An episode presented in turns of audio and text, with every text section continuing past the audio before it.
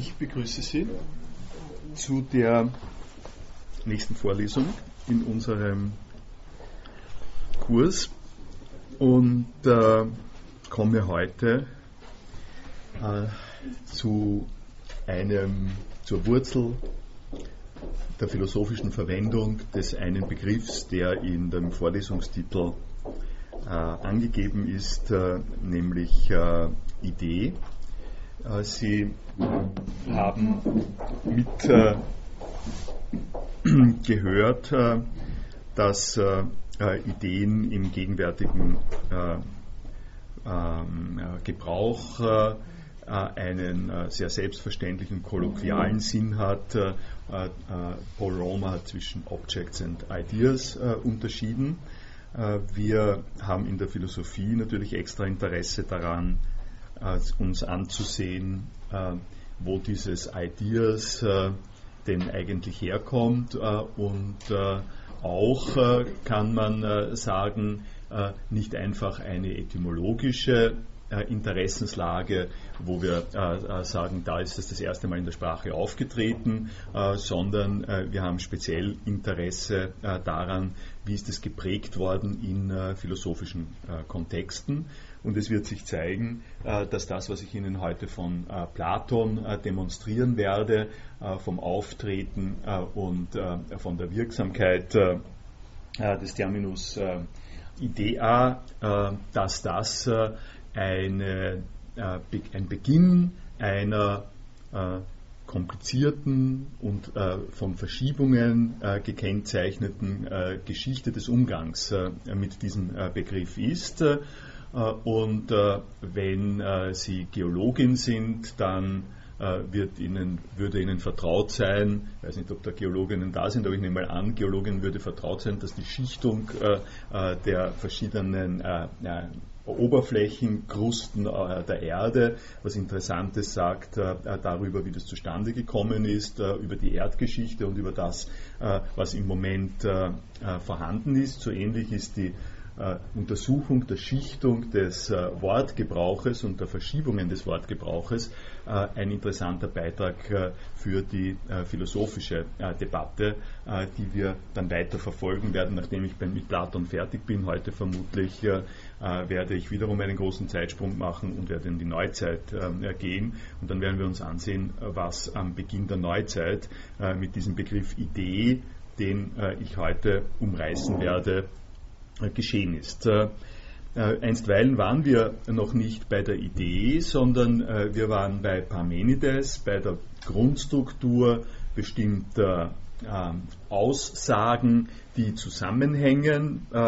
Erinnern Sie sich, Zusprechen und Absprechen als Struktur innerhalb von Sätzen und dann das Behaupten und Bestreiten des Zusprechens und Absprechens.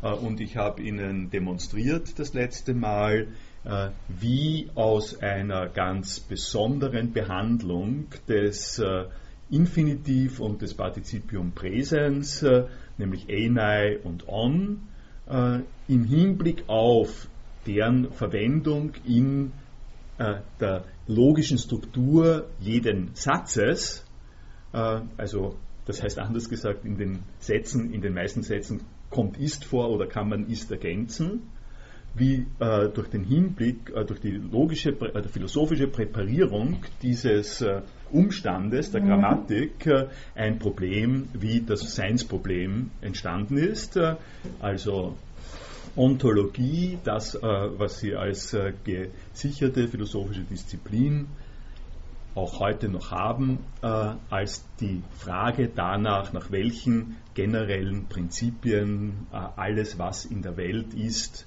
das Ist gleich wieder äh, zu untersuchen und zu strukturieren ist. Äh, diese Frage der Ontologie kommt aus der Sonderbehandlung äh, des äh, Partikels, der Copula, wie man sagt, dieses Partikels in den, in den Satz. Äh, und ich habe Ihnen auch, bis das war das dann das Ende, darauf, habe Sie darauf hingewiesen, dass ähm, Parmenides in seiner Anweisung, was man sagen darf und was man nicht sagen darf, eine äh, sehr interessante Schräglage produziert und diese Schräglage ist die, dass er sagt, äh, man darf behaupten, dass was ist und man darf behaupten, dass eine Zusprechung stattfindet. Man darf auch bestreiten, dass eine Abspra Absprechung, Absprache ist wieder was anderes, ein Absprechen ähm, stattfindet. Das darf man auch behaupten. Aber was man nicht behaupten darf, ist, äh, dass äh, dass etwas abgesprochen ist, dass etwas nicht ist. Äh, diese Negation, die interne Negation im Satz, etwas ist nicht, äh, das darf nicht äh, behauptet werden. Und warum nicht? Ich habe Ihnen ähm, das angedeutet, aber ich sage ganz am Ende, ich sage es Ihnen jetzt noch einmal neu zur Wiederholung. Ähm, Im gewöhnlichen Sprachgebrauch ist, wenn er ist die gegenseitige Abhängigkeit und Verschränkung äh, von äh, Position und Negation einigermaßen selbstverständlich. Also mein Beispiel äh, war die, die Kiste mit den blauen Kugeln erhält, enthält blaue Kugeln, so ist sie definiert.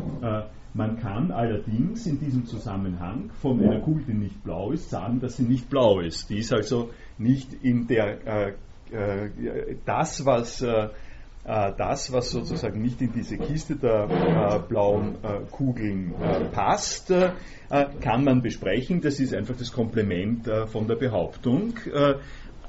jetzt habe ich aber gesagt, Komplement von der Behauptung und setze damit voraus, das sind zwei Behauptungen. Das eine ist eben das Zusprechen, das eine ist das Ab, andere ist das Absprechen. Blau, nicht blau. Wenn ich jetzt Behauptungen überhaupt ansehe, nicht das Komplement einer bestimmten Behauptung, sondern die logische Struktur von Behauptungen überhaupt. Äh, und das ist das, was der Parmenides im Auge hat, wenn er, wenn er sagt, überall kommt dieses Ist vor. Dann stellt sich die Frage, was ist jetzt das Komplement von Behauptungen überhaupt im Hinblick auf die Logik?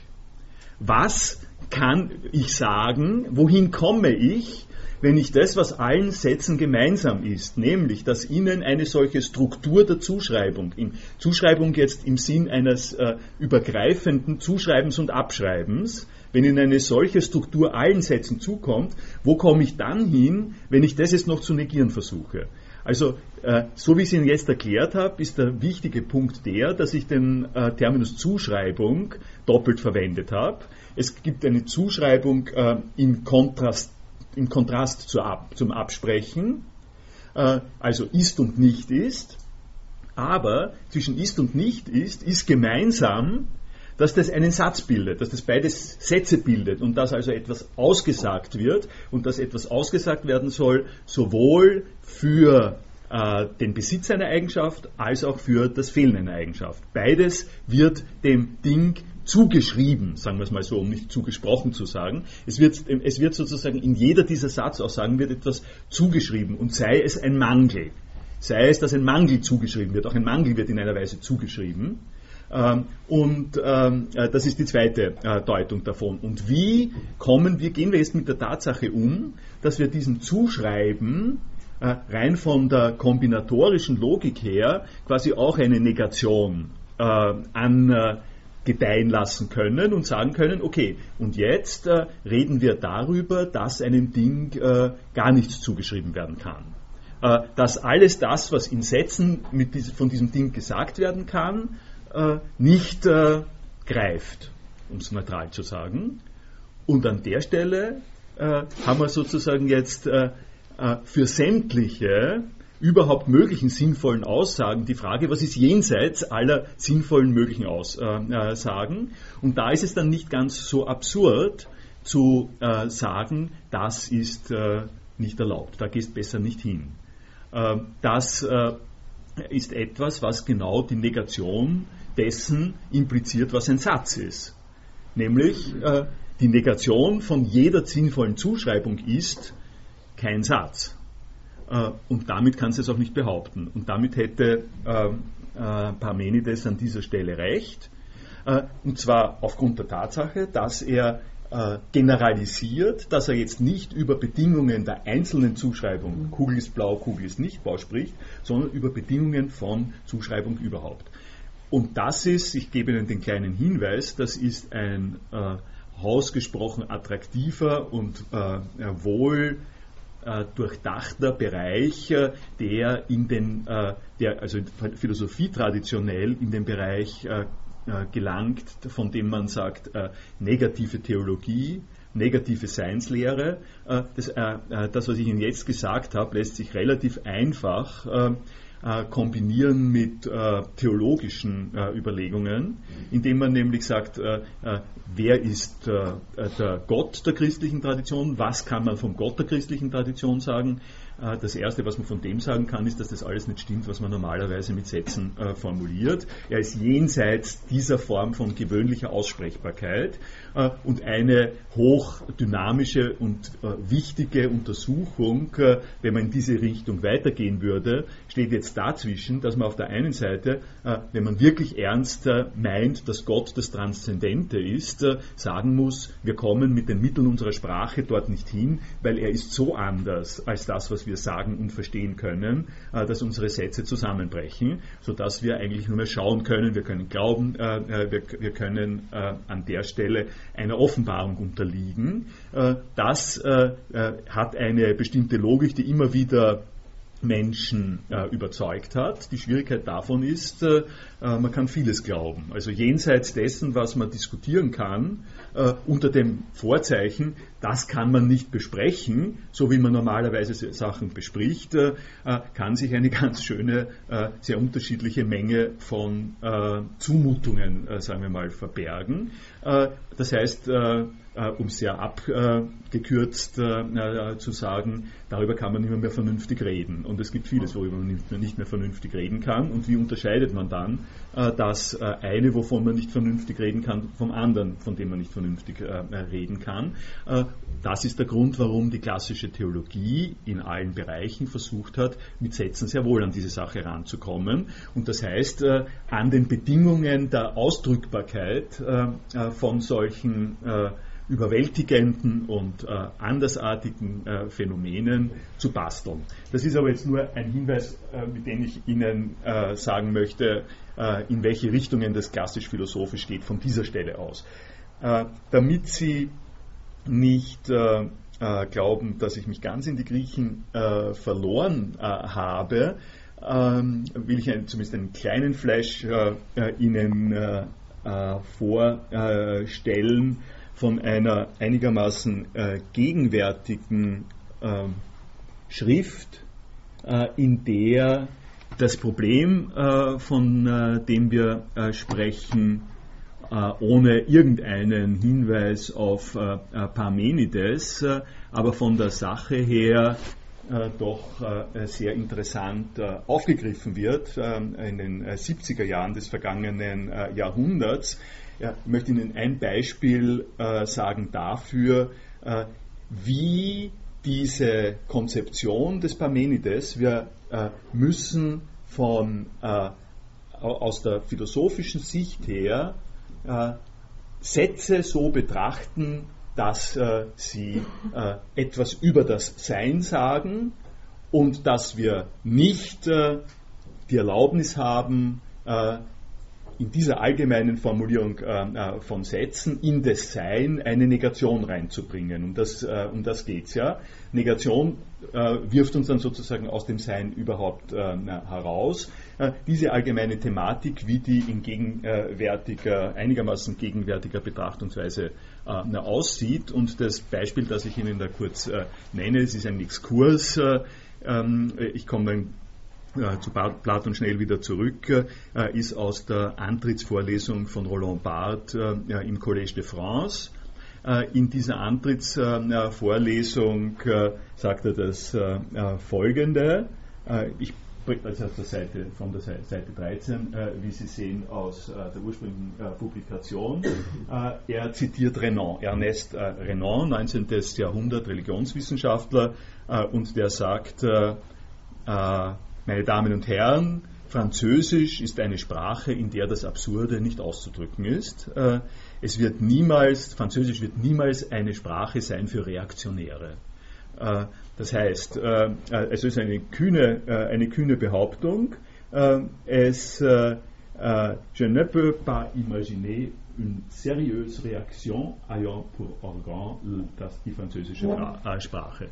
Heutzutage äh, lächelt man äh, ein wenig, wenn man so etwas hört, aber der äh, Roland Barthes sagt, äh, an einer wichtigen Stelle hat Renan da etwas, etwas Richtiges gesehen, obwohl er sich de facto natürlich in der Aussage getäuscht hat. Und das, was er richtig gesehen hat, ist, dass Sprache, und in dem Fall die französische Sprache, als eine Struktur der Kommunikation Voraussetzungen enthält, Strukturgegebenheiten, Strukturvoraussetzungen äh, enthält, äh, die weitergehend einzuschätzen sind und tiefer reichen als irgendwelche Aussagen, äh, die in dieser Sprache gemacht werden können.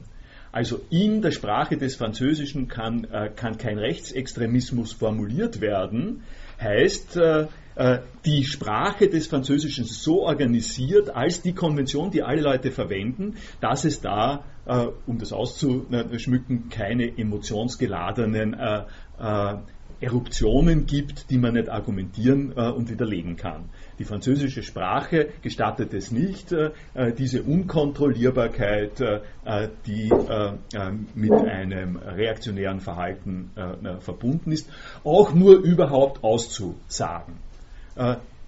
Roland Barth sagt, das ist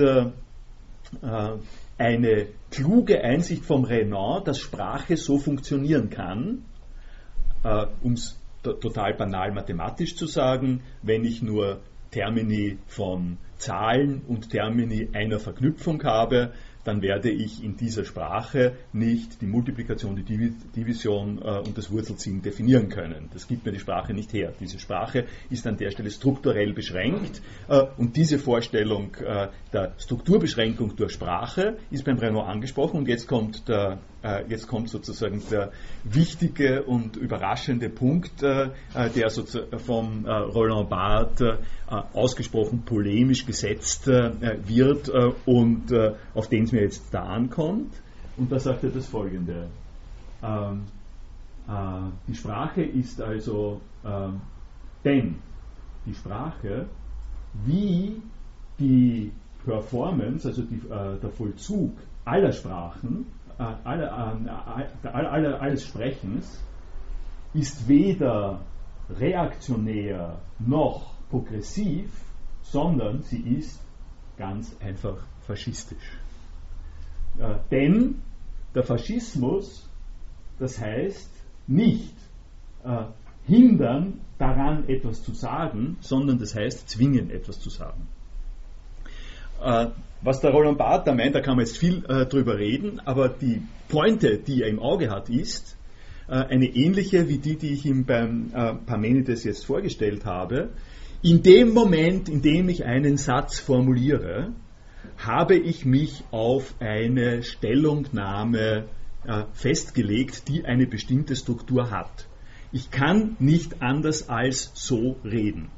Äh, äh, in, Im Zusammenhang mit dem Satz. Äh, erinnern Sie sich zurück, wie ich Ihnen dargestellt habe, dass wir natürlich in einer gewissen Weise mit Listen auch operieren können und ein, also die Manipulation mit Hauptworten oder Namen hat einen bestimmten Spracheffekt. Äh, in dem Moment, in dem wir Sätze formen als die Kombination von Hauptwort und äh, Zeitwort, indem wir diese Synthese äh, formulieren, in, den, ähm, in der die Sätze bestehen, in dem Moment haben wir uns festgelegt auf die Zuschreibung von Qualitäten auf Dinge und da gibt es kein Weiter. Da gibt es sozusagen kein daraus heraus. Äh, das eine, äh, was daraus heraus gibt, was ich Ihnen schon gesagt habe, wir könnten, äh, wir können quasi das Fehlen von Eigenschaften, den Mangel von Eigenschaften, können wir unterscheiden von Besitz von Eigenschaften. Aber der Besitz von Eigenschaften, der Mangel von Eigenschaften wird in beiden Fällen zugeschrieben.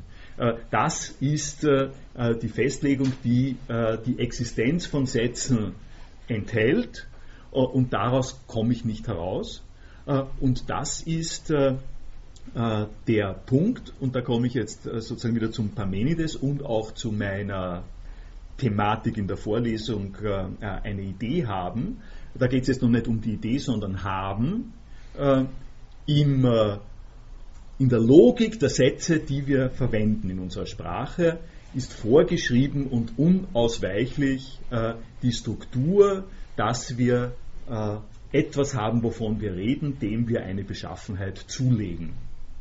Äh, das ist dieses, äh, die Kugel, also in, die Kugel ist blau äh, oder was immer, besteht die Satzstruktur, die in der Synthese dieses Zusprechens, Beilegens und sei es des Mangels geordnet ist. Und das heißt, die Frage, welche Aussagen treffen wir über Besitz, über Haben, ist eigentlich in unserer Sprachstruktur hier vorgeprägt. Es ist klar, dass äh, alles das, was äh, ich in den ersten beiden Vorlesungen gesprochen habe über äh, Besitz im Sinne mehr von von Wirtschaftstechnik, ganz einfach von handgreiflichen Dingen, die man besitzt, äh, die einen juridischen Aspekt haben natürlich. Also unter Besitz äh, muss man, äh, wenn wir heute davon reden, selbstverständlich auch immer ein Rechtssystem mitnehmen, das da reinkommt. Aber dieses Rechtssystem selber baut auf auf dieser Satzstruktur und wird quasi differenziert dann äh, danach, äh, welche Zuschreibungen äh, in Wirklichkeit, äh, also im Einzelnen dann äh, in Frage äh, kommen. bestimmte Zuschreibungen, also sei es mein Lab, ich besitze einen Laptop oder ich besitze ein Fahrrad oder aber ich habe einen Gedanken gehabt gestern, sind Ausprägungen, sind Einzelausprägungen dessen, was wir da in den äh, Sätzen drinnen äh, formulieren. Äh, und äh, die Pointe dessen, worauf ich hinsteuere, was ich im Laufe äh, der Vorlesung auch noch deutlicher machen werde, äh, ist jetzt natürlich die, dass man diskutieren kann darüber, wie, wie abhängig von den Worten, auf die sich auf die Dinge beziehen und den Eigenschaften, den Qualitäten, die diesen Dingen äh, zugehören, äh, wie abhängig, unabhängig, dass die Deutung des Habens an dieser Stelle ist. Kurz gesagt, wenn ich sage, ich habe, ich habe jetzt einen Gedanken gehabt, ich habe jetzt eine gute Idee gehabt, um auf das Beispiel von Anfang äh, hinzusprechen, dann habe ich hier ein Haben drinnen, äh, das in, von der Sprache her ein ähnliches äh, Ding ist wie, ich habe doch da letztens noch einen Euro in der Tasche gehabt. Äh, äh, das ist dieselbe Sprachstruktur und der wichtige Punkt ist aber jetzt, äh, ist es vergleichbar und inwiefern ist das äh, vergleichbar innerhalb dieses Spektrums? Das nur, damit Sie die Linie sehen, die ich verfolge im weiteren Bereich. und damit komme ich jetzt vom Parmenides äh, weg und äh, macht den nächsten Schritt zu, zu Platon selber. Wollen Sie zu dem, was ich bis jetzt gesagt habe, was kommentieren? Ich habe eine Frage auf das Nicht-Herauskommen aus einer solchen Sprachlogik. Wenn Sprachlogik das Denken so zwingt, wieso kann man dann herausdenken? Ich gebe jetzt ein Beispiel. Es gibt diese, ich glaube aus den 50er Jahren, Versuch E-Prime, eine Variante der englischen Sprache, die auf alle To-Be und Ableitungen verzichtet. Das ist eine Geschichte, die dann im NLP eine große mhm. Tradition gewinnt und Sie finden im Internet Softwares, die ihre Texte analysieren, ob sie da quasi zu stark in diesem Link denken. Das geht zurück auf einen Semantik, ich habe das jetzt kurz nachgeschlagen, Korzybski, der ist deswegen interessant, weil er mit William Burroughs irgendwie im Zusammenhang steht. Meine Frage lautet, wie kommen Leute auf solche Ideen, wenn die Sprache ja zwingt, dass man mhm. gar nicht rauskommt? Mhm. Ja, sehr, sehr gute Frage. Bin sehr dankbar dafür. Ähm, ein erster Schritt ein bisschen zurückrudern. Äh, ich habe jetzt von der Sprache geredet.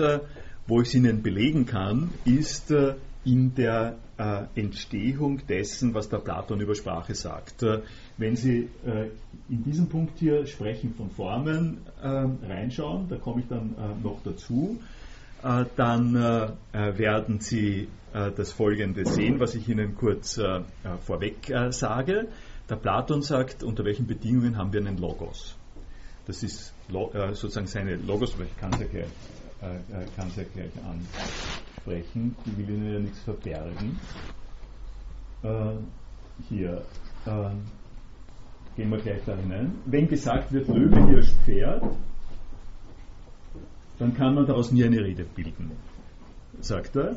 Und dasselbe mit äh, Fliegen, Fliegen, Stürzen, Lachen. Das ist äh, die platonische Festlegung ist, äh, dass mit einer Liste von Ausdrücken kein Logos zustande kommt. Äh, jetzt ist die Frage, was ist Logos? Ich habe Ihnen das so äh, dargestellt, äh, dass das am Aussagesatz liegt und dass das äh, in, der, in einer Verbindung mit dem ist, was der Parmenides sagt. Logos ist das, worüber Leute sich vernünftig unterhalten können. Anders noch gesagt, äh, in dem Moment, in dem ein Satz, äh, in dem ein Satz gebildet wird, in dem quasi ein, äh, einer von diesen Sprachausdrücken gebildet wird, Platon weiter unten sagt er dann, ein ganz, äh, er, hat ja, er hat ja eine Ironie, äh, die, äh, die manchmal auch wirklich hervorragend ist. Wo haben wir das jetzt? Ähm, ist das da, er sagt, an einer Stelle sagt er, äh, Theaetetos sitzt. Das ist doch wirklich äh, das Kürzeste, was man machen kann, äh, sagt er. Und das ist ein Unter und, und das, was ihn interessiert, ist sozusagen ist der Unterschied zwischen Theaetetos äh, Sokrates, Theaetetos, Sokrates und Theaetetos sitzt. Da, äh, da sagt, der, sagt der Platon, also äh, einfacher geht es ja gar nicht, äh, den Unterschied äh, zu machen. Und was ist jetzt äh, die Besonderheit dieses Satzgebildes, der heute da sitzt, äh, dass, wir, äh, dass wir etwas, was so formuliert ist, im Gespräch mit anderen äh, Kolleginnen und Kollegen zur Debatte stellen können, dass wir es sozusagen behaupten können und dass wir bereit sind äh, anzuerkennen, dass Leute es bestreiten. Das habe ich Ihnen äh, schon gesagt. Das ist für äh, äh Platon der Beginn äh, der vernünftigen Rede. Äh, darum habe ich auch ein bisschen den Roland Barth jetzt gebracht, weil der Roland Barth eben auch im Zusammenhang mit Renan darauf hinweist, dass der Renan sagt, es gibt sozusagen Bedingungen der vernünftigen Rede und diese Bedingungen haben immer etwas zu tun, das, das ist sozusagen eingebaut, die haben etwas zu tun mit Kontrolle in der Peer Group. Äh, sowas Vernunft, äh, wenn ich es jetzt äh, äh, nicht als göttliche Offenbarung oder sowas nehme, dann hat Vernunft etwas mit Kontrolle in einer Peer Group zu tun äh, und äh, die, diese Kontrolle geht nur über Behauptung und Verneinung. Ein Punkt, der äh, mir da jetzt sofort einfällt, weil ich darüber länger Zeit gemacht habe, ist der Tractatus Logico-Philosophicus von Wittgenstein, der dieselbe Idee hat, hätte ich sozusagen ohne Roland Barth machen äh, können. Beim Wittgenstein ist es ebenso so, dass er, das würde er nie sagen, aber Wittgenstein im Traktatus sagt auch, äh, ähm, äh, sagt mehr oder äh, weniger, die Logik der Sprache, die Logik der allgemeinen Sprache im Traktatus ist auch in dieser Weise faschistisch, äh, weil das ist das einzig, sind die Bedingungen, die einzig und allein dafür gelten, dass du etwas Respektables sagen kannst. Wenn du dich danach nicht hältst, äh, dann äh, kannst du darüber nicht äh, sprechen, sondern du musst schweigen äh, darüber. Das ist dieselbe Geschichte. Also das ist mal meine Rückzugs, meine erste Rückzugsposition, was ich Ihnen dargestellt habe, äh, ist eine sehr, sehr zentrale Auffassung äh, von äh, Logos heißt nicht umsonst an weiterer Stelle Vernunft, logisch und so ähnlich, eine sehr zentrale Auffassung davon, was wir voraussetzen müssen, damit wir uns argumentativ mit den Menschen, die uns umgeben, auseinandersetzen.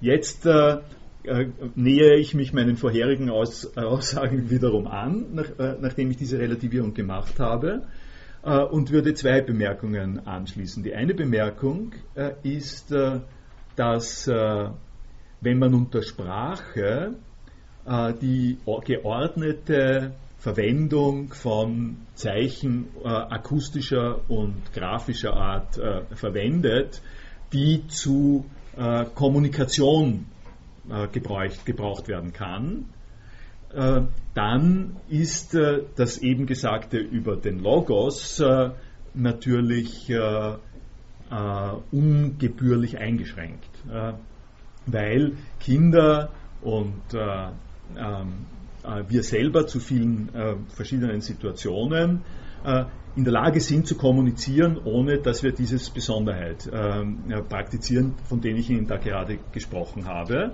Das ist also eine allgemeine äh, Erfahrung der, äh, der Kommunikationssituation. Und äh, das würde ich einfach mal äh, sozusagen zugeben und so lassen äh, und sagen, dass es da tatsächlich verlaufende Grenzen gibt. Es gibt äh, es gibt sozusagen äh, zwischen, äh, zwischen, Überzeug, zwischen Überzeugungstätigkeit, zwischen expressiver Tätigkeit, zwischen Klage, Herr, Herrschaftsausübung, Gebet, was immer. Wittgenstein am Anfang der philosophischen Untersuchungen bringt eine große Anzahl von Kontexten, in denen wir Sprechäußerungen und Schriftäußerungen verwenden können, gibt es eine große äh, Variabilität äh, äh, und das kann nicht geleugnet werden, soll auch nicht geleugnet werden. Äh, der Punkt, auf den das jetzt dann hinauskommt, ist allerdings, ähm, was äh, ist das Spezifische des Menschen? Äh, gibt es eine, in dem, was ich jetzt gerade gesagt habe, kann man sagen, es gibt auch eine Bienensprache, äh, es gibt die Sprache der Haustiere, es gibt äh, die Sprache der Wildgänse, äh, die eine äh, Formation am Himmel äh, sozusagen zeichnen. Das kann man in dem Sinn alles als Sprache nennen, aber man muss auch sehen, äh, dass das entstanden ist, äh, das ganze Problem, und dieses Problem würde ich nicht wegschieben, obwohl man natürlich auch sagen kann, die Verlaufsformen äh, sind variabel und schließlich und endlich sind wir auch nichts wie Tiere. Aber so wie es entstanden ist, ist es entstanden über die Frage, was macht es den Menschen aus? Und da, wenn Sie diese Frage mit reinnehmen, dann wird es ein bisschen schlüssiger, was ich Ihnen gerade gesagt habe, mit dem äh, Behaupten und Bestreiten in, äh, in Auseinandersetzung äh, mit, äh, ähm, mit Mitmenschen, äh, weil, äh, weil das, wenn überhaupt, wirklich nur in ausgesprochenen Rumpfformen in anderen Lebensbereichen als im menschlichen Lebensbereich vorkommt. Und das ist letztlich der Grund, warum die äh, griechische Tradition sagt, der Mensch ist das le vernunftbegabte Lebewesen, also Logos, Logon Echon. Und Logon Echon heißt, er produziert die Form von Sprachausdrücken, äh, die den Regeln entspricht, die ich Ihnen gerade ausge, äh, ausgedeutscht habe. Ist vielleicht ein, ist das, das ein bisschen, bringt das ein bisschen Ordnung? naja. Ähm. Sonst noch?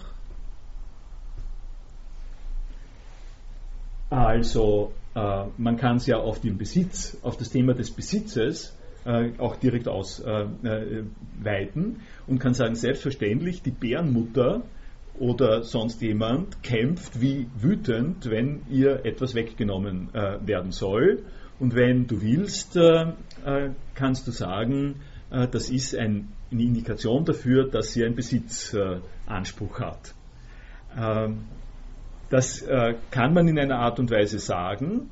Äh, das, worauf äh, ich hinaus äh, will, wenn ich jetzt äh, vom Besitz im menschlichen Zusammenhang zu Besitz im Sinne von Eigenschaften haben äh, und, und, Ideen haben etwas sage, ist, dass diese Form von Besitz im menschlichen Zusammenhang mit einem Rechtssystem äh, verbunden ist. Und was ist ein Rechtssystem anderes als ein System, wo man äh, durch äh, äh Ansprüche und äh, Bestreiten von Ansprüchen äh, Argumente und Institutionen schafft, die es möglich machen, zu sagen, ich habe etwas, was darüber hinausgeht, dass ich es jetzt greife, dass ich es habe im Sinn, äh, es befindet sich in meinen Händen, es befindet sich in meinem Tresor. Äh, also in, es befindet sich in meinem Tresor, ist eine Frage von, ist eine Variante von haben. Es befindet sich in meiner Tasche, ist eine Variante von haben. In dem Sinn kann man auch sagen, äh, äh, im, äh, im, im, Beutel des Kängurus befindet sich äh, eine Kokosnuss. Äh, äh, dann hat das Känguru die Kokosnuss.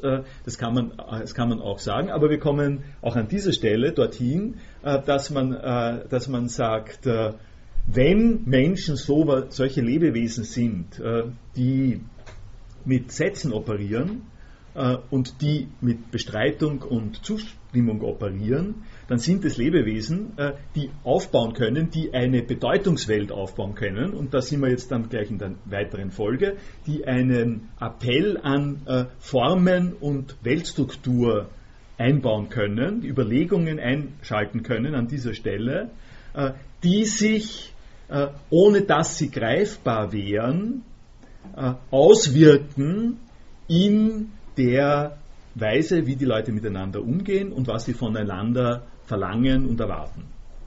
Und das sind äh, Regeln, die dann letztlich in Rechtssysteme äh, umgesetzt äh, werden können und die in der Verfügungsgewalt der Argumentation von Menschen sind. Äh, das heißt, äh, äh, ja, lass uns mal dabei. Dann gehe ich äh, sozusagen, wie gesagt, zu Platon über und habe Ihnen hier zwei äh, Verweise auf eine frühere äh, Vorlesung vom vergangenen äh, Jahr äh, gemacht, in denen ich schon von Ideen und Platon gesprochen habe. Das will ich Ihnen nicht äh, im Einzelnen jetzt wiederholen. Ich sage Ihnen nur die allgemeinen Outlines. Äh, Sie können es nachlesen in, an diesem Link. In der Politeia findet sich, und das ist, äh, wenn man es äh, sozusagen überlegt, äh, äh, in der Genese der platonischen Schriften ist nicht unwahrscheinlich, dass das eine der ersten Stellen ist, äh, an denen äh, der Ausdruck Eidos äh, und Idee sozusagen auftritt. Und es ist darum nicht unerheblich zu sehen, wie er das dort einführt. Äh, Im Sophistes, der mit ziemlicher Sicherheit ein späterer Dialog ist, wird viel mehr von dem, was ich Ihnen hier jetzt schon angedeutet habe, dann extra ausformuliert. Auf das komme ich dann noch extra zu sprechen. Ich führe Ihnen in, ich führe es sozusagen in Erinnerung, äh, wie das in der Politeia in etwa angesetzt ist. Es geht darum, dass er sagt, äh, ähm, was ist eigentlich ein Philosoph? Äh, es beginnt mit einer Frage der Definition der Philosophie und mit der Überlegung, dass das zusammengesetzt ist von äh, Weisheit gerne haben, äh, Philein äh, ist, äh, ist gerne haben und äh, Sophos ist die Weisheit. Das sind also die, die die Weisheit äh, äh, gerne haben, die das Wissen gerne haben. Dann sagt er als äh, erstes, naja, aber da gibt von dieser Art äh, Zusammensetzung gibt es viele. Es gibt zum Beispiel die Weinliebhaber äh, und es gibt die Kinderliebhaber äh, und es gibt die Weisheitsliebhaber was ist eigentlich Besonderes äh, äh, dabei, äh, jetzt bei den Philosophen und vor allem angesichts dessen, dass, äh, die, äh, dass es äh, gar nicht wenige Leute gibt, die sagen, sie haben die Weisheit, die, sie, sie, lieben die Weisheit. sie haben hier, siehst du nicht, dass die Liebhaber des Weines es so machen, dass, dass sie den Wein sozusagen äh, loben und die äh, Philosophen sind die, die Freunde der Weisheit, äh, die loben halt die Weisheit äh, und, äh, äh, und damit hat es dann, das, das hat es dann. Ähm, und hier sagt Glaukon dazu, das ist eine, wirklich eine der, ähm, der wirklich, also einer dieser extra platonischen Textstrategien, da sagte Platon, du wirst viele und wunderliche Leute dieser Art bekommen, wenn es um die äh, äh, Freunde der Weisheit geht. Denn die Schaulustigen alle scheinen mir von dieser Art zu sein, sofern sie am Kennenlernen Freude haben. die Hörlustigen nehmen sich unter die Freunde der Weisheit gerechnet höchst wunderlich auf. Äh, er sagt dann, die gehen dann alle, also die, die diese Art von Weisheitsliebe haben, die gehen zu den Dionysos-Festen. Das heißt, die laufen an, an den äh, verschiedenen Jahrmärkten herum und äh, wollen dort möglichst viel sehen, möglichst viel kennenlernen. Äh, warum? Äh, weil sie gern was wissen wollen. Äh, das sozusagen das systematisierte Neugierde, die systematisierte A dabei Geschichte, überall dabei sein, Kenntnis von allem zu haben. Was, sagt Platon, unterscheidet jetzt diese großartigen Philosophen von denen, die überall Kenntnisse und und äh, Informationen einsammeln äh, wollen. Äh, und äh, ich habe es dann so gesagt, das Streben nach schönen Knaben, guten Wein ist einigermaßen wohl definiert, das Streben nach Einsicht ist formal analog konstruiert, aber inhaltlich noch offen. Das ist eben die Frage, was wird von Philosophen angestrebt? Platon stellt die Frage so, was unterscheidet die Philosophinnen von den Neugierigen? Hier setzt die Totalisierung ein. Philosophinnen streben schlicht und einfach nach der Einsicht, nicht nach irgendeiner Einsicht, nicht nach dem, was man kriegen kann, wenn man irgendwo äh, hinfährt, wo gerade was spannend ist, sondern die Einsicht, äh, äh die, äh, ich will nicht irgendeine, so wie man sagt, ich will noch nicht irgendeine Antwort, sondern ich will die Antwort. Äh, das klingt jetzt sozusagen schön und einfach und radikal. Die Frage ist nur, äh, wie wird das umgesetzt? Was soll das heißen, wenn Sie jemanden, der nicht von der Philosophie beleckt ist, äh, ihnen sag, äh, in, ihm sagen, ähm, äh, wenn er wenn er, wenn er Ihnen irgendeine Antwort fragt, äh, sag mal, sag mal was, äh, was, was ist denn jetzt da, was, soll, was ist denn da richtig, was ich tun soll? Äh, denken sich eine Situation dazu, was soll ich jetzt da richtig machen in der Situation? Und der andere antwortet, äh, antwortet darauf so, dass er sagt, äh, äh, mich interessiert nicht, was in der Situation richtig ist, mich interessiert, was richtig ist. Dann werden Sie ein gewisses Befremden erzeugen. Was soll das sein, was richtig ist? Was ist das Richtige, abgesehen von der Situation? Das habe ich Ihnen jetzt kolloquial eingeführt, worum es beim Platon zentral und in der Philosophieauffassung von Platon zentral geht. Das ist der Sprung äh, von der Schaulustigkeit und Neugierigkeit äh, zur philosophischen Einsicht, kurz gesagt zum Wesen, darum, wo es geht. Äh, ich sage Ihnen das nicht äh, im Einzelnen, aber Sie kennen das, wenn Sie in der Vorlesung von mir waren, kennen Sie es und anders kennen Sie es wahrscheinlich auch schon. Das ist der Sprung dazwischen, äh, dass man viele verschiedene Dinge als schön einschätzen kann, und dass der Platon zusätzlich zu dem, dass man Dinge als schön einschätzen kann, und Sokrates startet das schon, die Frage stellt, und was ist jetzt eigentlich schön dabei? Du sagst an diesen allen sehr unterschiedlichen Dingen, äh, das ist schön und das ist schön, das ist schön. Was ist eigentlich das Schöne, äh, das dich, das dich äh, in die Lage versetzt, äh, an all den Stellen zu sagen, das ist schön? Das ist der grundlegende Qualitätssprung, äh, der aus den Neugierigen die einsichtigen Philosophinnen macht, äh, äh, dass sie fragen und Sokrates fragt und Platon schiebt nach die Möglichkeit dieser Frage. Man kann sinnvoll fragen, das heißt, man kann tatsächlich unterwegs sein äh, zu einer Antwort auf die Frage, was ist eigentlich das Schöne oder das Fromme oder das Tapfere in all diesen Zusammenhängen. Und was ich Ihnen jetzt gesagt habe, äh, ist die äh, Grundkonzeption der Ideenlehre.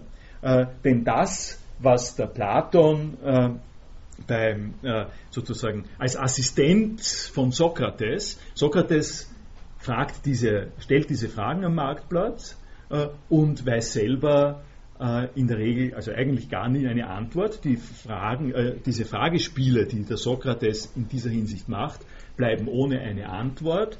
Platon als Schüler von Sokrates äh, stellt die Sache so dar, dass das, was Sokrates äh, im Auge gehabt hat, äh, äh, das war, dass er gefragt hat nach den nach der Idee, die dahinter steht, wie wir es heute äh, auch noch sagen würde, nach der Idee, die dahinter steckt, äh, wenn wir von vielen verschiedenen Schönen reden. Und dieses, äh, was da dahinter steckt, was das Schöne, das Gerechte, das Wahre ist, was uns verbürgt, dass wir berechtigt äh, Einzelanwendungen dieses Wortes äh, äh, sozusagen verwenden können, das ist etwas, was nach Platon jetzt die Gestalt des Eidos hat. Eidos ist ein, heißt Gestalt, Ansehen, Aussehen und kommt von Horao, äh, Horao Opsomai Edon, Opsomai ist, äh, das ist jetzt sozusagen die griechische Formenlehre, Horao heißt sehen. Und äh, Edon heißt ich habe gesehen. Und äh, Gestalt äh, ist also verbunden mit einer konstanten, äh, ausgezeichneten Struktur, die definiert wird über äh, das Visuelle. Äh, das ist immer wieder neu behauptet worden, also immer wieder behauptet worden da, und bemerkt worden, äh, dass äh, die Rede von Idee, äh, die ich Ihnen da jetzt darstelle, aus dem Visuellen kommt. Äh, also ein, ein Augenprimat. In, wenn, Sie, wenn Sie schon jemals verfolgt worden sind von einem Rhythmus oder von einer Schlagermelodie oder sowas, äh, oder äh, zum Beispiel oder von einem Geruch, äh, der konstant auftritt, dann werden Sie sehen, dass das nicht unbedingt so sein muss. es gibt quasi auch Melodiegestalten, aber so wie es halt ist, so wie Menschen gebaut sind und wie das im Griechischen gemacht worden ist, hat man das Sehen in seiner Besonderheit als man, man sieht, eine Konstanz. Man sieht etwas wieder. Eine Gestalt ist äh, der Unterschied zu, da ist plötzlich was von mir an mir vorbei äh, gehuscht und ich habe nicht ausnehmen können, worin es sich in Wirklichkeit äh, handelt. Eine Gestalt ist etwas Wiederholbares, es ist etwas Identifizierbares im Sehen.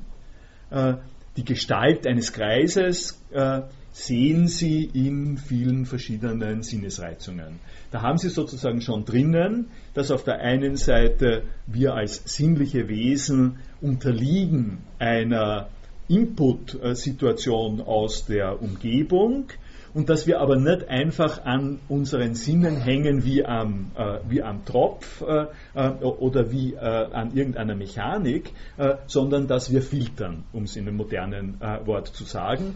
wenn ich jetzt hier so vor mich hinsehe, dann kann ich quasi schalten. Ich kann allerdings ist das dann schon ziemlich willkürlich. Ich könnte sozusagen jetzt mit Farbflecken operieren. Ich könnte äh, sagen, und das machen äh, das machen sozusagen empirisch, äh, sinnesphysiologisch äh, orientierte Leute, äh, machen das natürlich mit vollkommener Berechtigung, kann sagen, ich unterliege, äh, was, was, hier von der Sinnlichkeit her gesehen alles auf mich einfließt, ist aufgelöst in Nervenreizungen, ist aufgelöst in Umweltbedingungen, gibt nicht, gibt nicht bestimmte Unterscheidungen, also ähm, die, äh, die Farben, äh, die ich sehe und äh, äh die Verhältnisse, die ich äh, zwischen den Farben äh, sehe, sind vielgestaltig und, können, und ändern sich auch jedes Mal. Trotzdem ist es gleichzeitig so, dass ich hier einige Hörerinnen und Hörer sehe, wie man äh, wie man sagt. Ich sehe sie, äh, ich sehe die einzelnen Personen und ich sehe die einzelnen Dinge. Äh, und das ist nur möglich, äh, weil ich eine Konstanz äh, in äh, meinem Sehen quasi mit eingebaut habe, weil ich weiß, wie Menschen ausschauen. Nicht? Ich würde sagen, wie, weiß, äh, wie weißt du, äh, dass da jetzt äh, 17 äh, Leute sind? Äh, naja, ich weiß, wie Menschen ausschauen. Äh, das heißt, ich kenne ihre Gestalt, ich kenne kenn das Eidos des Menschen. das ist jetzt noch gesagt auf ganz empirischer Ebene. Da ist also noch nicht Philosophie drinnen. Äh, das ist quasi äh, die äh, Besonderheit von Wahrnehmungspsychologie mit kognitiven Momenten. Ich muss an das jetzt noch was drauflegen, damit ich bis zum Platon komme. Platon basiert auf diesem Eidos-Begriff und dieser Eidos-Begriff ist eben zunächst mal, und Idea ist das Aussehen nebenbei, das hat, hat sozusagen dieselbe äh, grammatische Herkunft äh, an der Stelle. Ansehen, Aussehen, das kommt ungefähr aufs selbe raus. Davon geht er aus und dann gibt er ihm einen besonderen Dreh noch. Und um diesen Dreh geht es sozusagen dann hauptsächlich und schwerpunktmäßig in der Philosophie jahrhundertelang. Und dieser besondere Dreh ist, dass man nicht nur sehen kann, in dem Sinn, äh, wie ich es Ihnen jetzt mit den Personen dargestellt habe, sondern dass man das Schöne sehen kann. Dass man das, was hinter den verschiedenen Verwendungen von ist schön, ist gerecht, ist tapfer steckt, also das Prinzip des, der legitimen Verwendung äh, dieser Zuschreibungsworte kann man wundersamerweise nach Platon, wenn man Philosophin ist, selber sehen. Äh, Sie merken meine Abtönung. Äh, in dieser Abtönung äh, ist mit, also zum Beispiel die Abtönung ist kein Satz, nebenbei. Die, das, was ich in der Abtönung jetzt gesagt habe, könnte man auch in Sätzen ausformulieren, aber ich habe es nicht in Sätzen ausformuliert. Es, es ist sozusagen ein, ein Appell an Mitwissen an der Stelle. Wenn, wie ich eben gesagt habe, wunder, wunderbarerweise kann man das selber sehen. Äh, worauf das hinausläuft, ist, äh, dass es äh, Gestalten gibt, nicht nur in dem Sinn von Bäume, Häuser, Autos, sonst was, sondern dass äh, zur Entscheidung der Frage, wie sind Leute aufgrund von welcher Beschaffenheit und aufgrund von welcher Fähigkeit sind Menschen äh, befugt äh, äh, zu beurteilen, was der richtige Gebrauch von schön, wahr, tapfer ist. Zur Erklärung davon wird gesagt, die wissen, was schön ist. Die haben einen extra Zugang zum Schönen. Äh, und das ist die Sicht der Ideen. Äh, Sicht der Idee, also ich will das jetzt sehr neutral verstanden äh, wissen, weil es mir jetzt dann nicht um eine Vorlesung über Ideenlehre und Platon geht. Äh, was ich Ihnen deutlich äh, machen äh, wollte, ist, äh, dass die Rede von Ideen auftritt als ein Erklärungsmittel dafür, dass es Konstanz in unserer sichtbaren Welt gibt und dass es über die Konstanz in der sichtbaren Welt auch Konstanz in unserem Sprachgebrauch äh, gibt, äh, in dem Sinn, dass dieser Sprachgebrauch auch noch zurückzuführen ist äh, auf, Ur, auf Urbilder, auf Vorbilder, auf Paradeg Paradigmata, sagt Platon an anderer Stelle von den Ideen, die einem garantieren, die Form der äh, die gemeinsame Form äh, dieser einzelnen Zuschreibungen. Mehr ähm, will ich dazu jetzt dann eigentlich nicht äh, sagen zu diesen äh, Politeia-Ausführungen und äh, äh, im nächsten Schritt übergehen zum Sophistes. Und äh, Ihnen an der Stelle das, was ich äh, schon angedeutet habe, vorführen, äh, diese Gigama Gigantomachie, von der er spricht. Äh, wo haben äh, wir die Gigantomachie? Kommt, kommt glaube ich, ein bisschen weiter äh,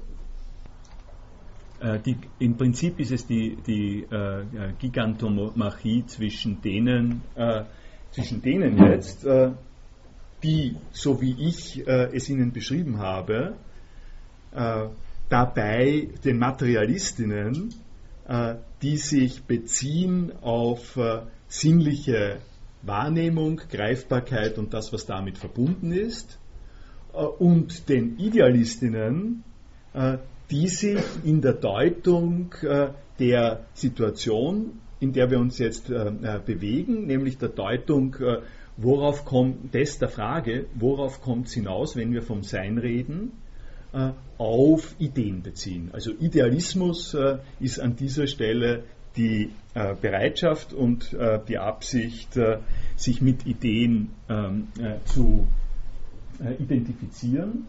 Und da möchte ich jetzt mal einsteigen. Ähm, dass äh, was Platon äh, macht, äh, ist wiederum in Erinnerung zu rufen, eine Auseinandersetzung mit Parmenides. Das Ganze startet als Auseinandersetzung mit Parmenides. Und das klingt so, in Wahrheit, du Guter, befinden wir uns in einer höchst schwierigen Untersuchung, denn dieses Erscheinen und Scheinen ohne zu sein und dies sagen zwar, aber nichts Wahres, alles dies ist immer voll Bedenklichkeiten gewesen, von ehedem und auch jetzt. Äh, das äh, ist äh, der Punkt, wo Platon in Erinnerung ruft, dass der Parmenides gesagt hat, wir geraten in diese und diese Widersprüche. Und jetzt nochmal noch in Erinnerung gerufen, wie gesagt, die parmenidäische Wendung sieht folgendermaßen aus. Zum Inbegriff des Zuschreibungsfähigen wird das Komplement gebildet, das Nichtseiende. Von dem können wir nicht sagen, dass ihm etwas zugeschrieben werden kann. Das habe ich Ihnen äh, ja schon mehrfach jetzt äh, dargesprochen, äh, dargestellt. Hier habe ich das äh, Roland Barth äh, äh, Zitat. Und um das jetzt, um den nächsten Schritt, den platonischen Schritt zu erweitern, Textzitat, das ist jetzt die Art und Weise, wie der Platon den Parmenides zitiert einem Seienden könnte wohl ein anderes Seiendes zukommen. Dieses äh, Zukommen äh, ist prosgenoid, äh, pros, äh, äh, prosgenein heißt, äh, ähm, heißt Zukommen. Zukommen ist eine neutrale Formulierung für das, für das zu, zu Besitzen, für das, was zugeschrieben werden kann. Äh, und es ist, äh, wie wir sehen äh, werden, nicht uninteressant, wo dieses Wort hindeutet. Das deutet auf Herkunft. Genos, Genos ist die Herkunft und Zukommen, Zukommen heißt der Herkunft nach dazugehören, angestammt, könnte man sagen, angestammt sein. Äh, dieses angestammt, also einem Sein kann etwas anderes angestammt sein. Ich sage Ihnen das äh, deswegen, weil das eine der Formen und der Vorformen von man kann behaupten, dass das das hat, dass das, das die Qualität hat, wenn es ihm angestammt ist, dass dieses Besitzzuschreiben eine Herkunft hat äh, in der Verwandtschaftssituation in Wirklichkeit, also in dem Clans-Sippen-Bereich, äh, äh, in dem äh, die Familie der Grund dafür ist, dass man bestimmte Eigenschaften hat, so wie ein so wie eine Tochter oder ein Sohn äh, den Eltern ähnlich schaut und man äh, an der Stelle äh, Familienähnlichkeiten, familiäre, familiäre Züge hat, äh, äh, so, so ähnlich äh, etwas wird hier angesprochen. Wollen wir aber auch zugeben, es sei möglich, dass dem Nichtseienden irgend Seiendes zukäme, auch wiederum prosginestai. Und da äh, sagt jetzt der Theaetetos, das macht er äh, nach Parmenides, nein, das äh, dürfen wir nicht. und nun, ja, jetzt kommen wir zur Gigantomachia. Äh, nun muss man einen Punkt reinnehmen, äh, den äh, Platon einführt und der bei Parmenides in dieser äh, Weise noch nicht äh, äh, durchgeführt worden ist. Ich habe Ihnen von On und Meon etwas gesagt, das Seiende und das Nichtseiende.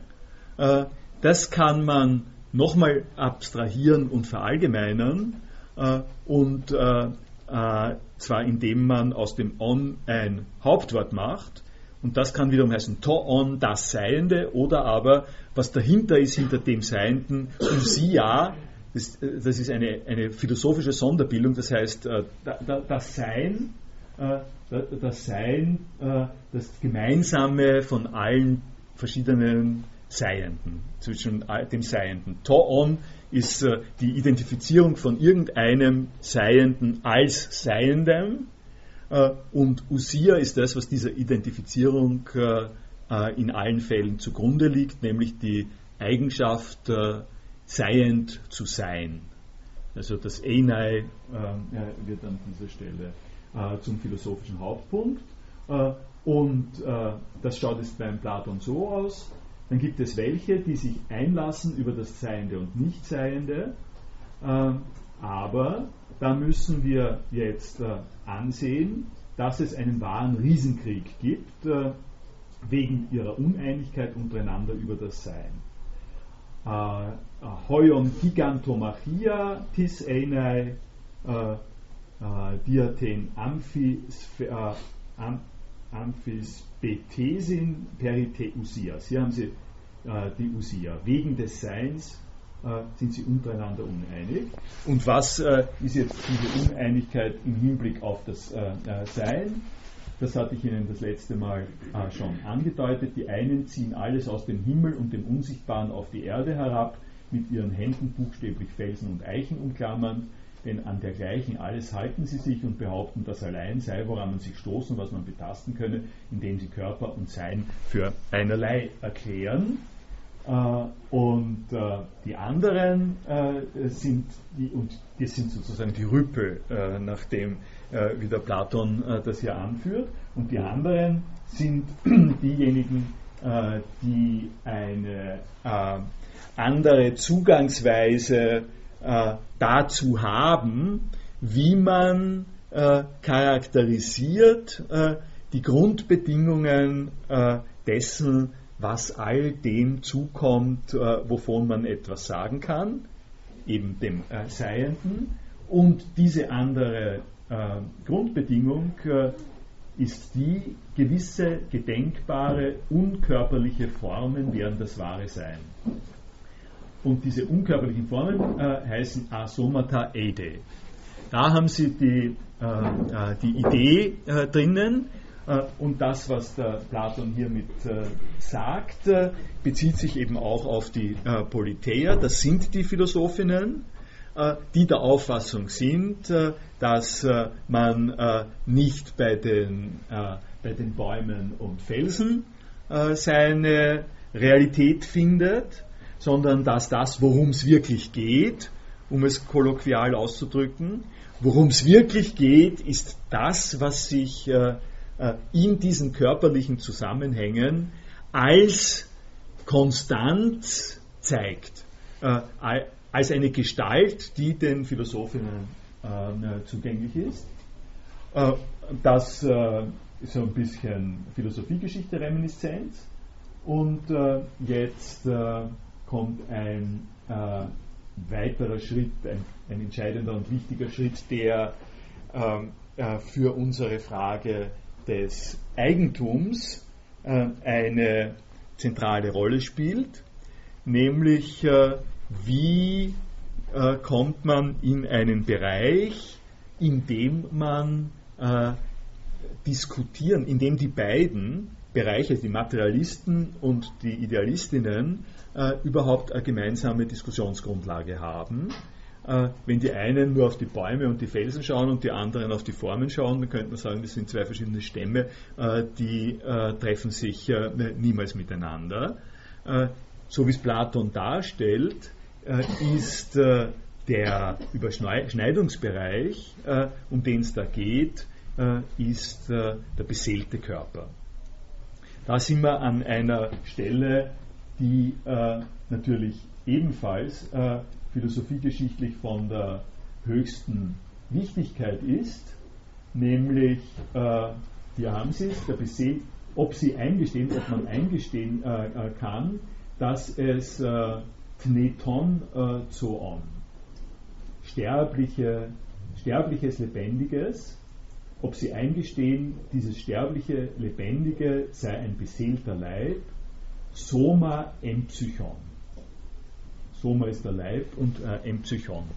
Äh, das ist der berühmt berüchtigte äh, Dualismus äh, von Leib und Seele, der da mit reinkommt und der äh, als ein Überschneidungspunkt äh, des Streites zwischen der Handgreiflichkeit und der, der Prinzipienausrichtung eingeführt wird und der, äh, das muss man sich vor Augen führen, bei aller äh, sozusagen subkutanen äh, Skepsis gegen Dualismus, äh, der eben auch etwas zu tun hat mit der vorhin angesprochenen Frage, wie charakterisiere ich denn, was ein Mensch ist. Zum Unterschied von Steinen können Menschen sterben. Das ist ein Punkt, der da zu beobachten ist. Und man kann das Ganze von der anderen Seite her auch aufziehen. Auch das Schöne kann nicht sterben. Also weder Steine noch das Schöne kann äh, sterben. Äh, ich bin unterwegs, äh, Ihnen äh, ansatzweise plausibel zu machen, äh, wie dieses menschliche Konstrukt aussieht. Äh, Menschen sind eine Kombination aus Materialität und Ideen. Das ist die äh, äh, Entscheidung, die strategische Entscheidung, äh, die schon darin liegt, äh, dass Platon sagt, äh, wir sind einerseits neugierig und andererseits fragen wir nach dem letzten Grund, nach den Ursprüngen, Sprüngen, nach dem Schönen. indem wir nach dem Schönen fragen in einer Diskussionssituation, äh, in der wir davon ausgehen, äh, dass es viele verschiedene Umstände und verschiedene Schönheiten gibt, äh, sind wir solche Mixturen zwischen denen, denen es darauf ankommt, dass sie was essen, dass sie schlafen, dass sie körperliche Annehmlichkeiten haben. Es kommt uns aber nicht nur darauf an, sondern es kommt uns auch darauf an, etwas zu haben, worauf wir sehen können, worauf wir uns berufen können im Sinn der Gestaltung der äh, Ideen. Äh, und das äh, wird dadurch äh, befördert äh, und begründet, äh, dass wir, sagt er jetzt, Seelen unter das Seiende setzen, das heißt Titentes setzen, Tito Onton Psychen. Die Psyche wird als ein Seiendes äh, äh, betrachtet. Das heißt, wir können etwas sagen über Seiendes, so wie ich Ihnen Seiendes exemplifiziert habe, ist Seiendes alles das, was äh, einer Zuschreibung äh, fähig ist, was eine Zuschreibung trägt innerhalb von Sätzen. Und wenn Seele so etwas ist, äh, dann kommen wir äh, dorthin, dass wir einerseits sagen, äh, Seelen gibt es in der Regel, also über die Seelenwanderung äh, wollen wir jetzt hier nicht reden, aber in der Regel gibt es äh, Seelen im Zusammenhang äh, mit äh, Körpern. Und die äh, Rede ist also davon, dass dieser Körper eine Seele hat, aber zweitens auch, dass, See, dass die Seele bestimmte Eigenschaften hat. Die Seele ist tapfer, also es ist nicht der Körper tapfer, es ist, es ist nicht der der Körper als äh, physiologisches Phänomen tapfer, sondern tapfer ist die im Körper realisierte Seele, die ist tapfer. Und jetzt ist die äh, Stellungnahme von Platon dazu, wenn wir sagen können, ein Mensch aus Leib und Seele ist tapfer, dann kann man das nicht greifen. Äh, dann haben wir einen äh, Besitz einer Form. Die Form ist die Tapferkeit. Wir sprechen dem Menschen Tapferkeit zu oder Schönheit zu. Und äh, was wir ihm dazu sprechen, äh, ist nichts, was man mit Händen greifen kann.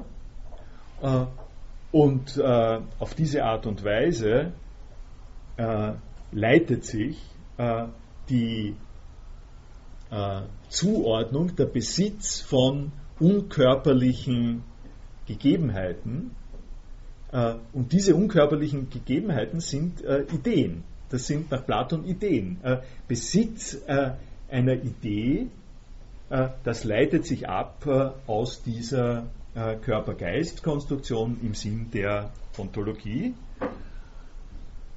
Wobei äh, dazu zu sagen ist, äh, das habe ich noch ausgeblendet, äh, wenn wir jetzt in der Ontologie uns befinden, äh, da gibt es in der vor Vorlesung von vor einem Jahr gibt es dann noch, noch einiges dazu, stellt sich natürlich die äh, Frage an dem speziellen äh, Punkt und da, was heißt das im Besitz, was heißt das eine Idee zugesprochen werden zu können, was heißt das dass man sagt, ein Mensch als beseeltes Lebewesen äh, ist im Sinn von besitzt Schönheit oder Tapferkeit. Was heißt das? Wir, können, wir sagen das, was steckt ontologisch als Konstruktion dahinter? Äh, äh, die Antwort äh, von Platon darauf ist die Teilhabe. Äh, Metexis ist der griechische Ausdruck. Alle die Seelen, die diese Gestalt haben, nehmen teil an der Idee der Schönheit.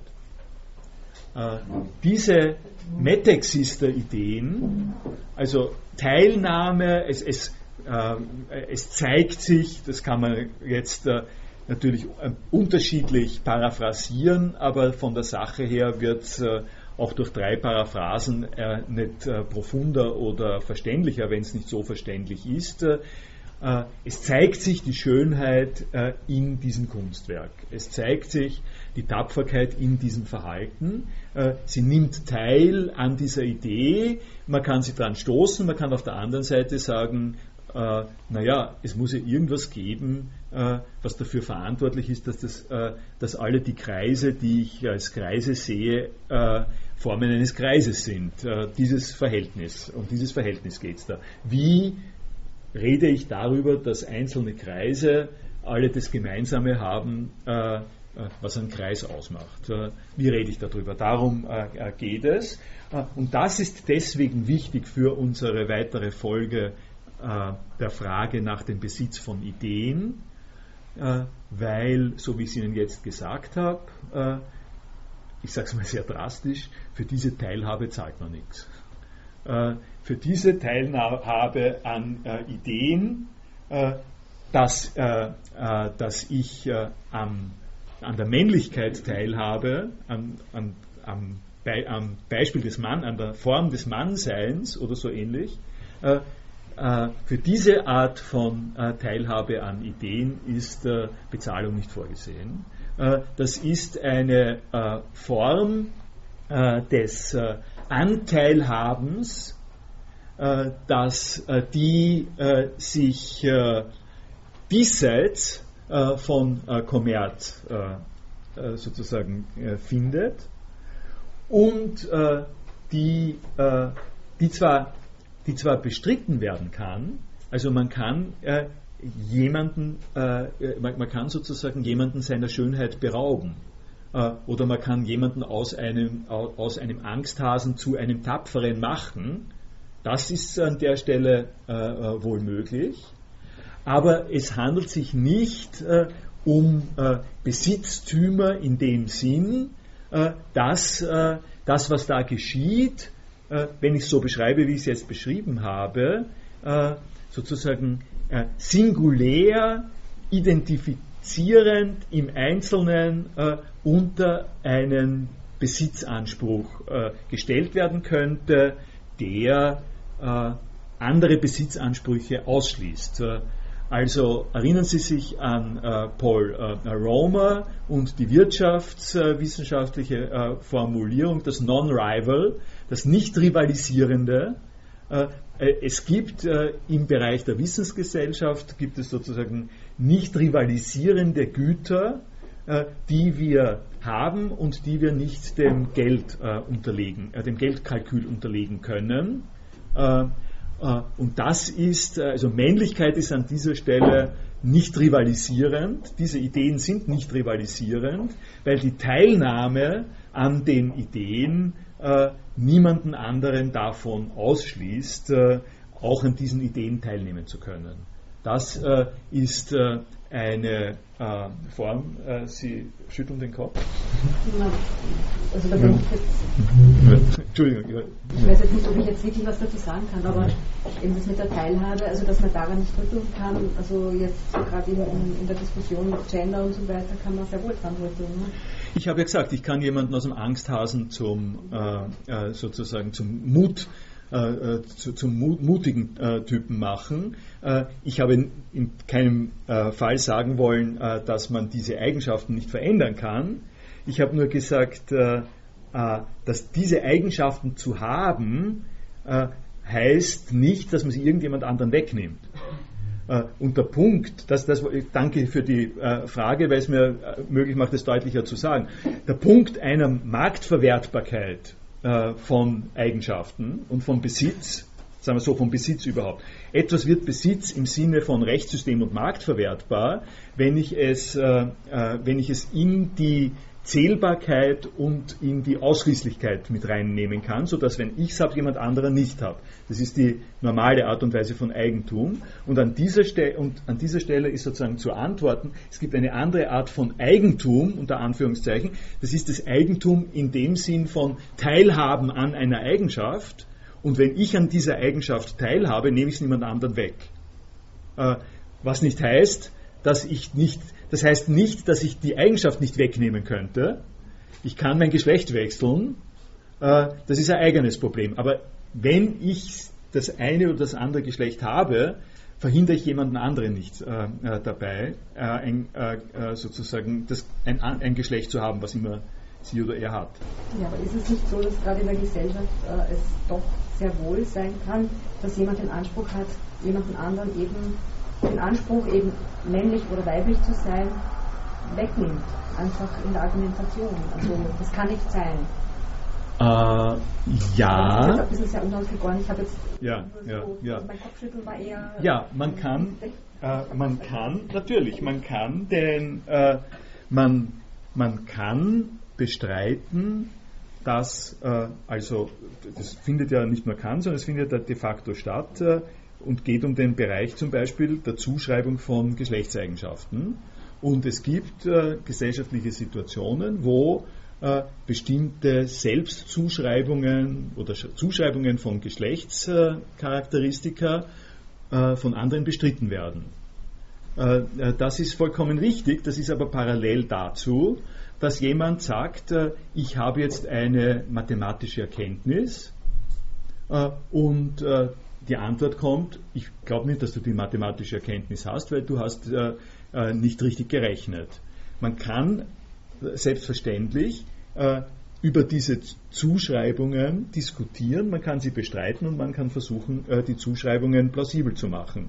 Äh, äh, was ich sagen will ist, wenn jemand sagt, ja, ich, habe, ich habe diesen Euro, dann ist das eine zu, dann ist es sozusagen eine Zuschreibung, die ich äh, zu mir und diesem Euro mache und die ausschließt, äh, dass Sie diesen Euro haben. Wenn ich sage, äh, äh, äh, mein Geschlecht ist männlich und sein Geschlecht ist, sagen wir mal, auch männlich, äh, dann haben wir dieses, diesen Konflikt nicht. Ja? Wenn wir uns um den Euro streiten, also ganz banal gesagt, um den Euro können wir uns allenfalls streiten. Ja?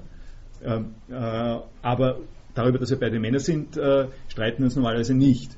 Und das, und das, obwohl, darauf läuft sozusagen hinaus, obwohl wir in beiden Fällen sagen, äh, ich habe etwas.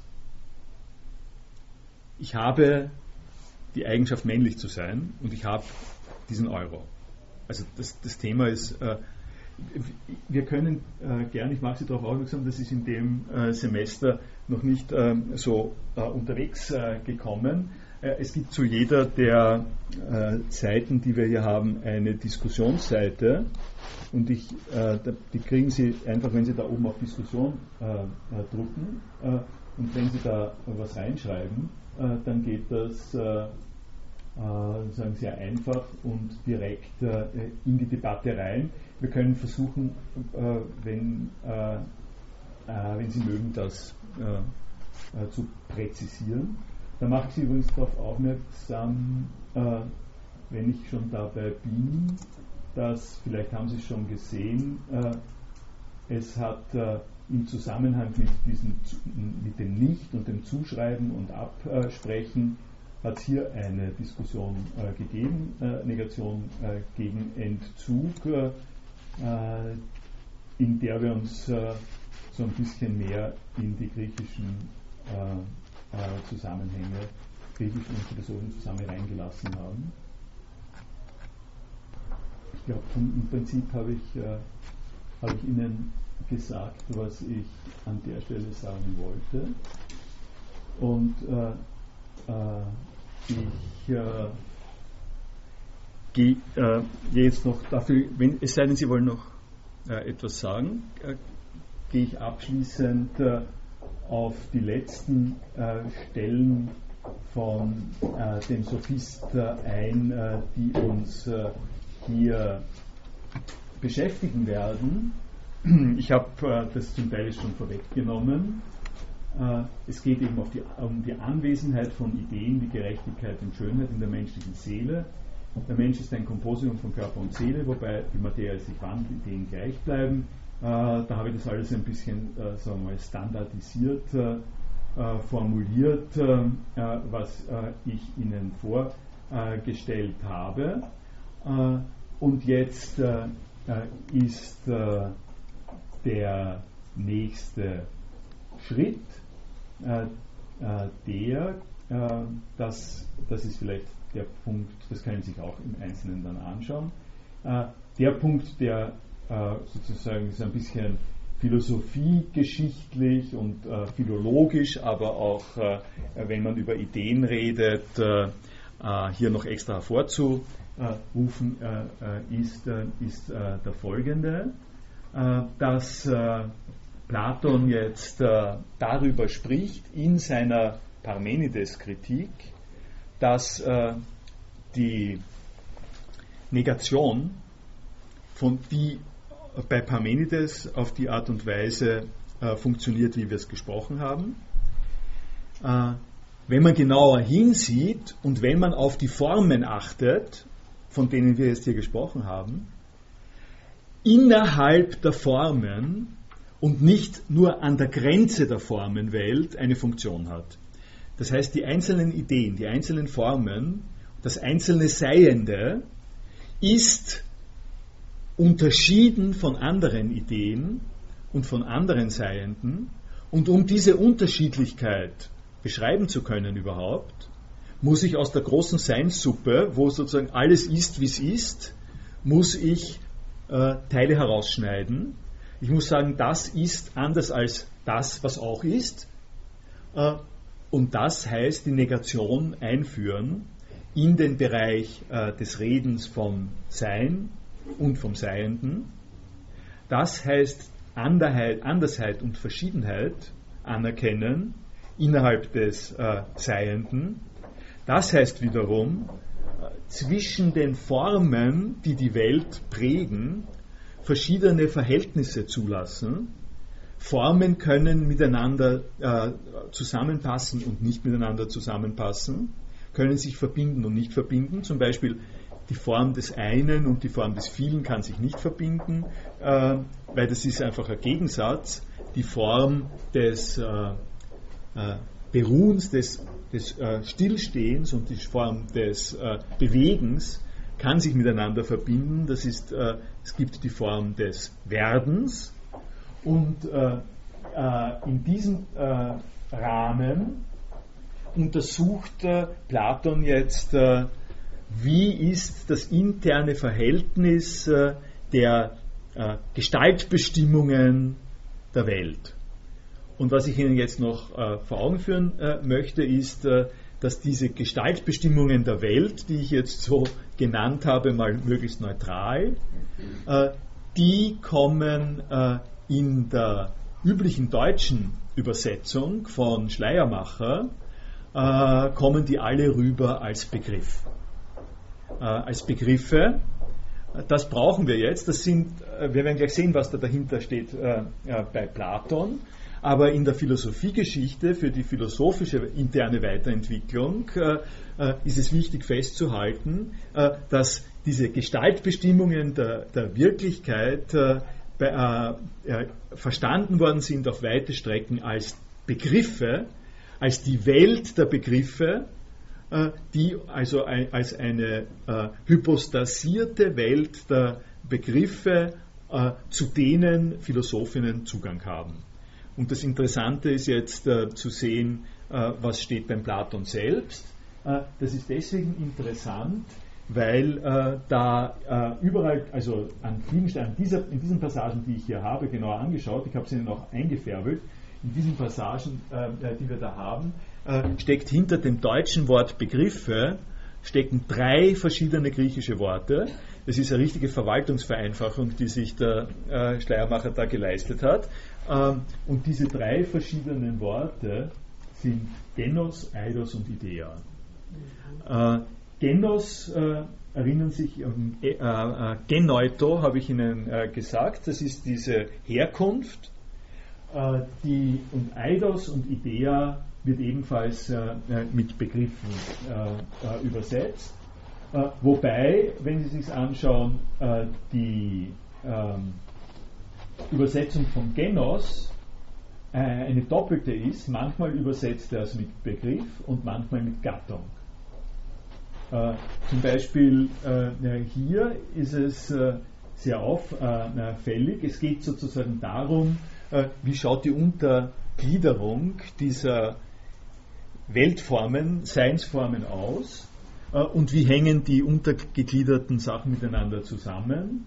Äh, und hier steht im Griechischen Tokatagene diareistei trennen nach Gene und nicht äh, Tauton Eidos heteron hegesastei und nicht äh, dasselbe Eidos äh, für ein anderes Eidos äh, äh, zu halten. In anderen Zusammenhängen äh, übersetzt der Genos mit Begriff. Das schaut ein bisschen blöd aus, wenn er das macht, nämlich das Trennen nach Begriffen und nicht einen Begriff. Gut, könnte man auch machen. Aber hier übersetzt es jedenfalls Gene mit Gattungen und dass man äh, wieder denselben Begriff äh, für einen anderen macht. aber hier haben Sie auch nochmal Begriff und Gene. Da wir nun zugestanden haben, dass auch die Begriffe sich gegeneinander auf gleiche Weise in Absicht auf Mischung verhalten, das sind die Tagene. hier haben, Sie Edos und hier haben Sie einen, einen schönen Bereich, eine schöne Bezeichnung, wo hinter dem Begriff tatsächlich die Idea steht. Wer also dieses gehörig zu tun versteht, der wird einen Begriff durch viele einzelne äh, voneinander gesonderte, nach allen Seiten auseinandergebreitet genau bemerken. Mi an Idee an, die Apollen, da ist es einfach ähm, äh, die Idee. Äh, also worauf es äh, an der Stelle ankommt, ist, äh, dass äh,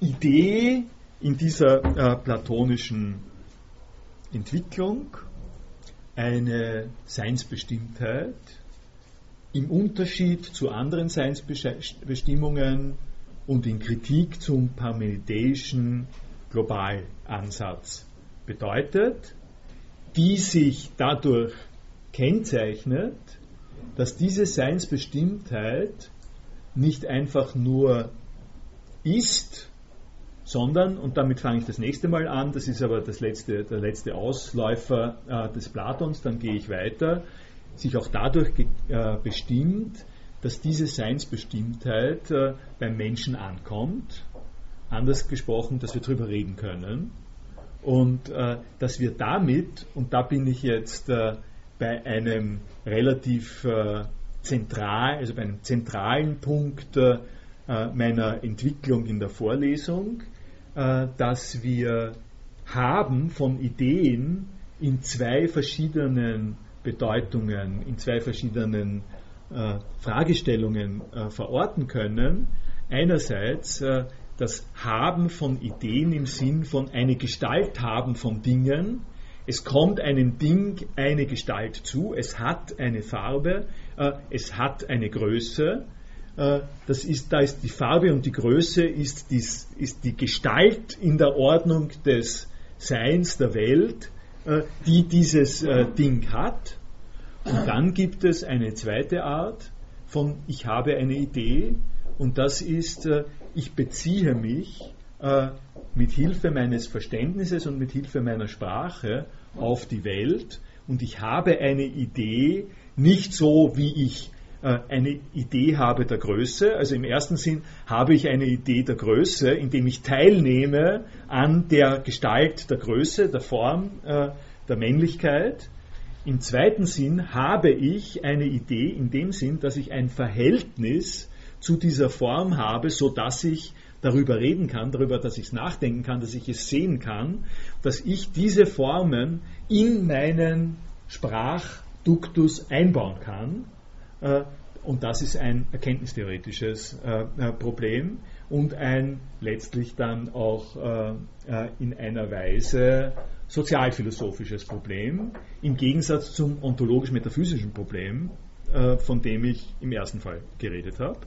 Diesen Unterschied äh, bitte ich Sie im Auge äh, zu behalten, auf den äh, wird zurückzukommen sein. Ich danke.